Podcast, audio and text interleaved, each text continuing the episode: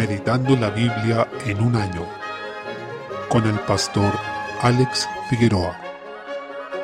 Día 15, mes 1. Génesis capítulo 31. Desde el versículo 17 vemos que ante el conflicto con Labán, Jacob finalmente huye de la casa de éste junto con su familia y todas sus cosas, aquellas riquezas que habían podido acumular en su estadía allá. Y no tenía por qué escapar, ya que él actuó con justicia y sirvió a Labán aún más de lo que correspondía, por sobre los deberes que las costumbres de la época imponían a los trabajadores. Por ejemplo, él respondía por las pérdidas, siendo que normalmente no estaría obligado a pagar por los animales perdidos por causas que no sean debidas a su negligencia. En esto nos da un ejemplo de cómo debemos trabajar. Nuestra ética debe ir más allá del mínimo, y eso también si vemos lo que dice el apóstol Pablo a Filemón, te he escrito confiando en tu obediencia, sabiendo que harás aún más de lo que te digo. Filemón 1:21.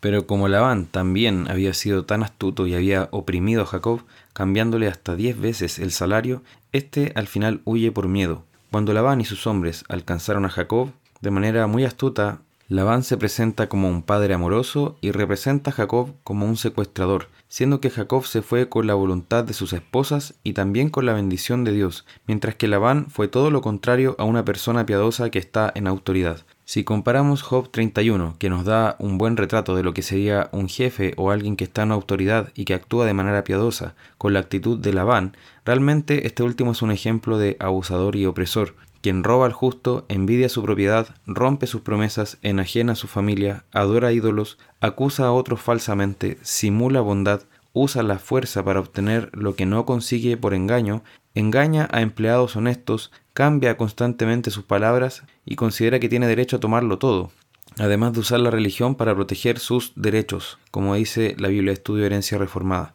Debemos también examinarnos y evaluar si cuando estamos en autoridad somos como Labán, porque realmente él representa todo lo que es una persona opresora y carnal, y por ello el Señor protegió a Jacob, lo bendijo y habló a Labán en sueños, para prevenirlo de no hacer mal a Jacob. Así es como Jacob sale airoso en su deseo de emigrar de la tierra de Padán Aram y se va a la tierra que el Señor le había prometido.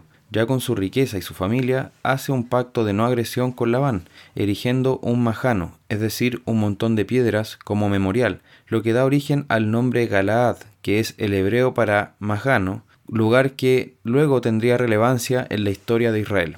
Así fue como el Señor usó a un engañador pagano y perverso como Labán para tratar con el pecado del engaño en Jacob, uno de sus redimidos. Así es como este último debió darse cuenta de lo perversa y despreciable que resulta la mentira, como para no querer caer nuevamente en practicarla. Por otra parte, Raquel hurtó los ídolos de su padre. No sabemos por qué causas, si por superstición, venganza o por alguna razón adicional a esta. Esos ídolos eran de alguna manera dioses domésticos. Era muy común en la antigüedad que tuvieran ese tipo de dioses. Algunas veces con ellos recordaban a los ancestros o deidades de la región, y esto muestra lo ridículo de la idolatría, porque eran dioses que ni siquiera podían protegerse a sí mismos, ya que fueron hurtados por Raquel y ella logró esconderse de su padre cuando éste buscó a esas figuras religiosas. Ella dijo que tenía la costumbre de las mujeres para no tener que levantarse y así esconder las imágenes sentándose sobre ellas.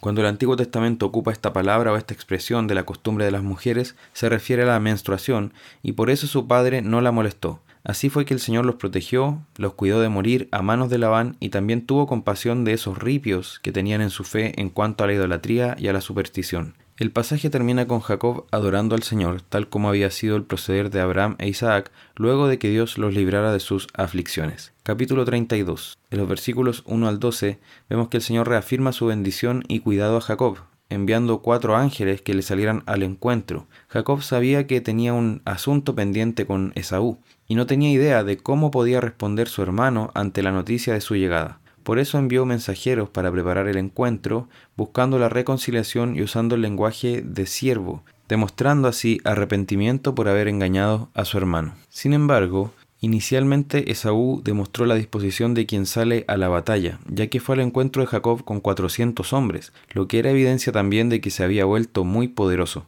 Esto causó el terror de Jacob, que nos da un ejemplo de la reacción que debemos tener ante las dificultades, ya que por una parte derramó su alma delante del Señor, recordándole sus promesas, confesando su angustia y pidiendo su misericordia y bendición, y por otra parte tomó medidas concretas que estaban a su alcance para enfrentar la situación, Como dijo Matthew Henry, nuestras oraciones deben ser secundadas con esfuerzos serios, de otro modo nos burlamos de Dios. Salmo 13. Tenemos aquí una muestra de cómo se debe orar al Señor en tiempo de aflicción y persecución. Está bien preguntar al Señor de manera respetuosa, ¿hasta cuándo, Señor? y recordarle que Él sea fiel a su palabra, sabiendo que lo será.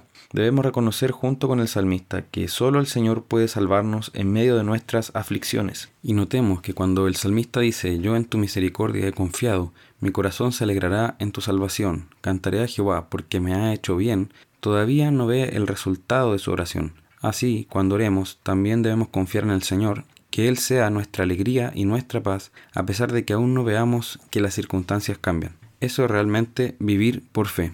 Proverbios 3 del 16 al 18. Estos versículos forman parte de una sección que comienza en el versículo 13, donde ya se nos habló sobre el valor supremo de la sabiduría. Ahora se nos habla de sus beneficios, y entre ellos está la largura de días, las riquezas, la honra, la paz, el vivir con gozo. Sus caminos son deleitosos, sumamente agradables y placenteros. El mundo encuentra placer en la necedad y la rebelión contra Dios, en el pecado, pero el Señor nos está diciendo que el placer, el deleite se encuentran en la sabiduría, y el principio de ella es el temor de Jehová. Por tanto, eso debe ser realmente donde encontremos nuestro gozo, nuestro disfrute, y así debemos orar al Señor para que también cambie nuestros deseos. También es árbol de vida a los que de ella echan mano, lo que relaciona la sabiduría con la largura de días. Todo esto recordando que Cristo es la sabiduría de Dios. Aquel que es sabio evita males, por ejemplo, el hacer pedazos su cuerpo con vicios, entrar en conflictos que podrían ser mortales, las malas decisiones que le pueden llevar a la ruina, y así muchas cosas que pueden terminar con su vida de manera temprana.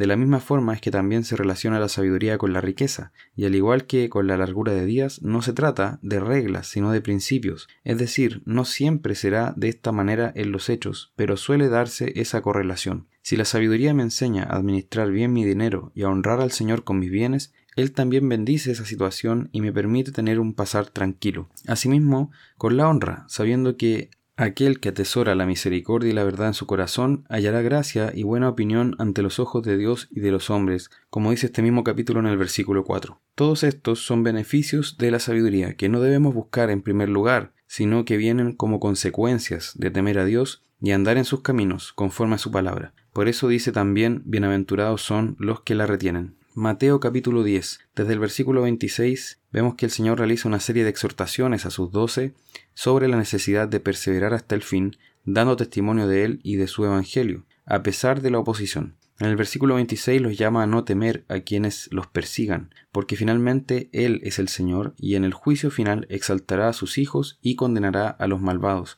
quienes rechazaron su Evangelio. En ese sentido, en el versículo 27 vemos que debemos dedicarnos a proclamar lo que hemos aprendido en el Señor. El Evangelio no es un secreto místico al que solo algunos iluminados deben tener acceso, sino que es un mensaje que debe ser proclamado en todo tiempo y lugar a todas las personas. El versículo 28 nos muestra que en este esfuerzo evangelizador muchos sufrirán persecución e incluso muerte, pero el Señor llama a no temer a los que solo pueden matar el cuerpo, sino a aquel que puede destruir el alma y el cuerpo en el infierno. Contrario a lo que muchos piensan, este no es el diablo, ya que él mismo será uno de los castigados en el lago de fuego. El diablo no es el que domina en el infierno, no es el que tiene un trono allí como figura en representaciones populares, sino que es uno más de los atormentados. El que reina sobre todo, sobre el cielo y la tierra, y también sobre el infierno, es el Señor, en Apocalipsis se enseña que todo aquel que adora a la bestia será atormentado con fuego y azufre delante de los santos ángeles y del Cordero, y el humo de su tormento sube por los siglos de los siglos, dice el capítulo 14, versículos 10 y 11. Por tanto, Él es quien reina también en el infierno.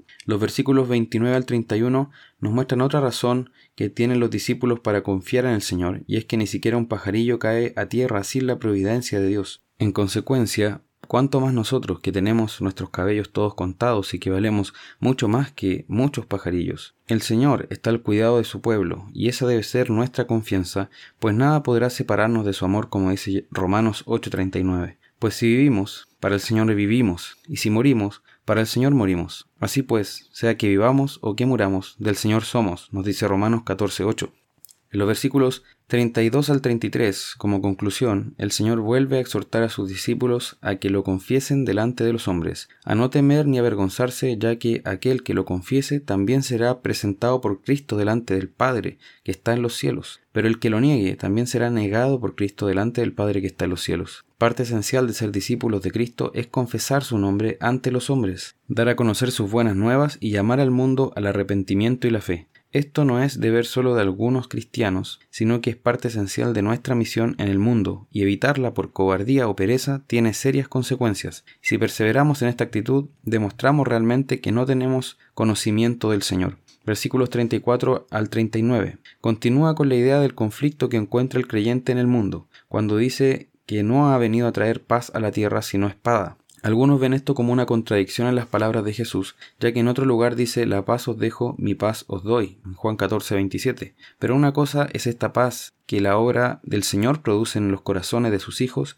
y otra cosa es la situación que ellos enfrentarán en el mundo perverso. Por supuesto, no es Jesús quien crea el conflicto por sadismo, por amor a la violencia, sino que la tensión se produce porque el mundo está en pecado y rechaza la luz que está en Cristo y que se refleja en los suyos. Entonces aquellos que son de la luz, es decir, de Cristo, serán odiados por el mundo incrédulo y eso va a afectar todas las relaciones que ellos tengan, hasta la más íntima. Por eso dice, los enemigos del hombre serán los de su casa. Allí donde la relación es más íntima, donde se envuelve más cariño, aún allí esas relaciones se verán afectadas cuando haya un creyente en medio de no creyentes, ya que lo rechazarán o cuestionarán por su fe. Y por eso también les exhorta diciendo que si alguien ama más a los no creyentes o ama más a cualquier persona o cosa por sobre Cristo, entonces no es digno de él. Lo llama así a tomar su cruz, es decir, a morir a sí mismos, a la semejanza de una crucifixión, es decir, una ejecución pública y llena de humillación. Así debe morir el cristiano a sí mismo y a su vida, lo que incluye también sus relaciones personales, para seguir a su Salvador. En esto debemos recordar que el que haya su vida la perderá, y el que pierde su vida por causa de mí la hallará.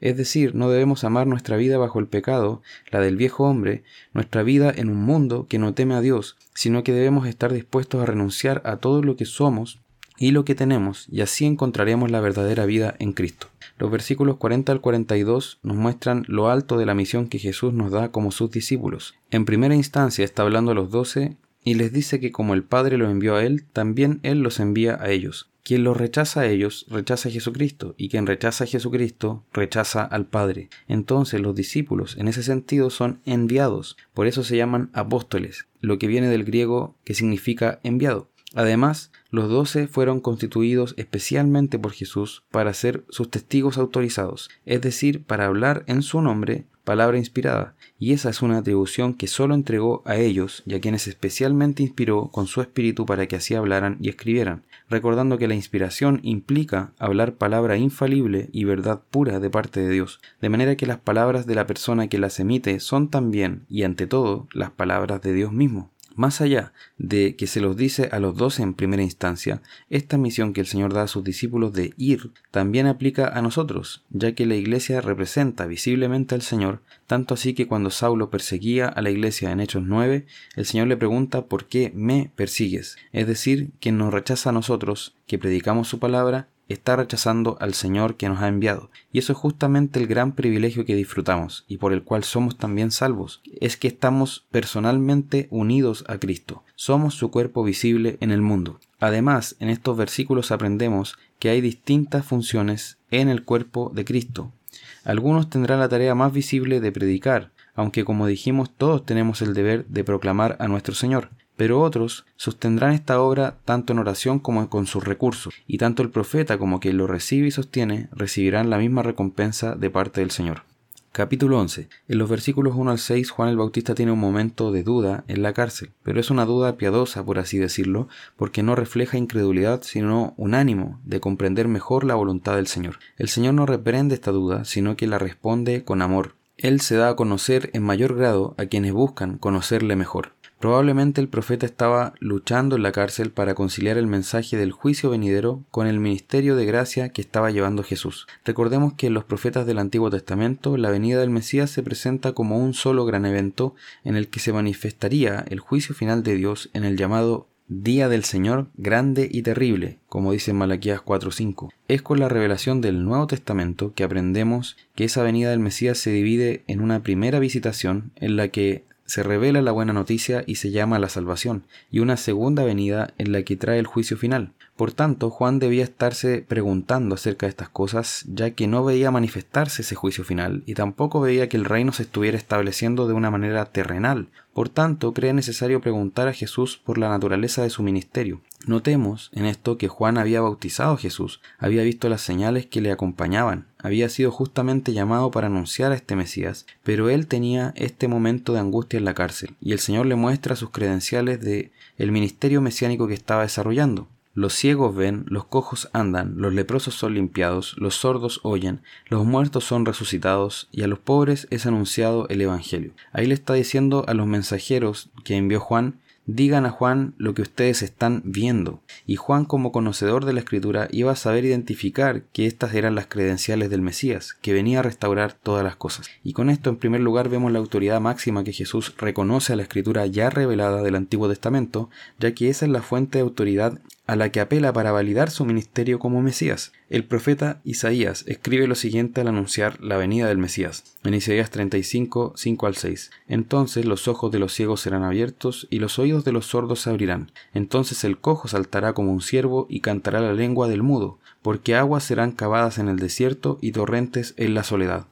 Por otra parte, reafirma el propósito de las señales milagrosas que, como ya hemos dicho, son un anticipo de la restauración final que vemos en Apocalipsis capítulo 21, cuando el Señor hará nuevas todas las cosas y llenará de su gloria toda la tierra, quitando los efectos del pecado. Estas señales apuntan a Jesús, no a sí mismas. Así es como debemos ver también nosotros los milagros y también la persona de Cristo. Bienaventurado entonces el que no haya tropiezo en Cristo, el que no termine tropezando con Él, con esa roca angular que ha sido establecida por Dios.